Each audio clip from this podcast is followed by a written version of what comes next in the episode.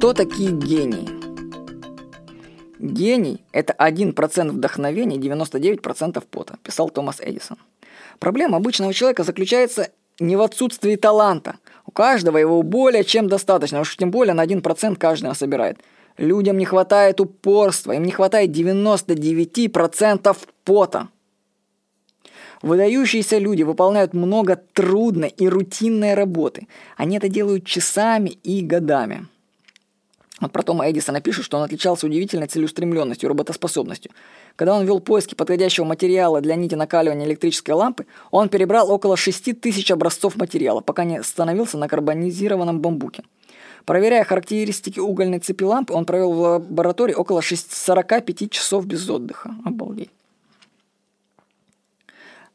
Обратите внимание, что Эдисон перебрал тысячи вариантов материала для лампочки. Вообще для этого не нужен особый талант, было необходимо упорство.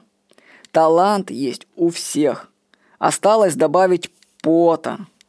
Ну, информацию про гениев и за счет чего они стали такими, вы сможете найти в книгах Джина Ландером. Они есть у нас в электронной библиотеке Куб.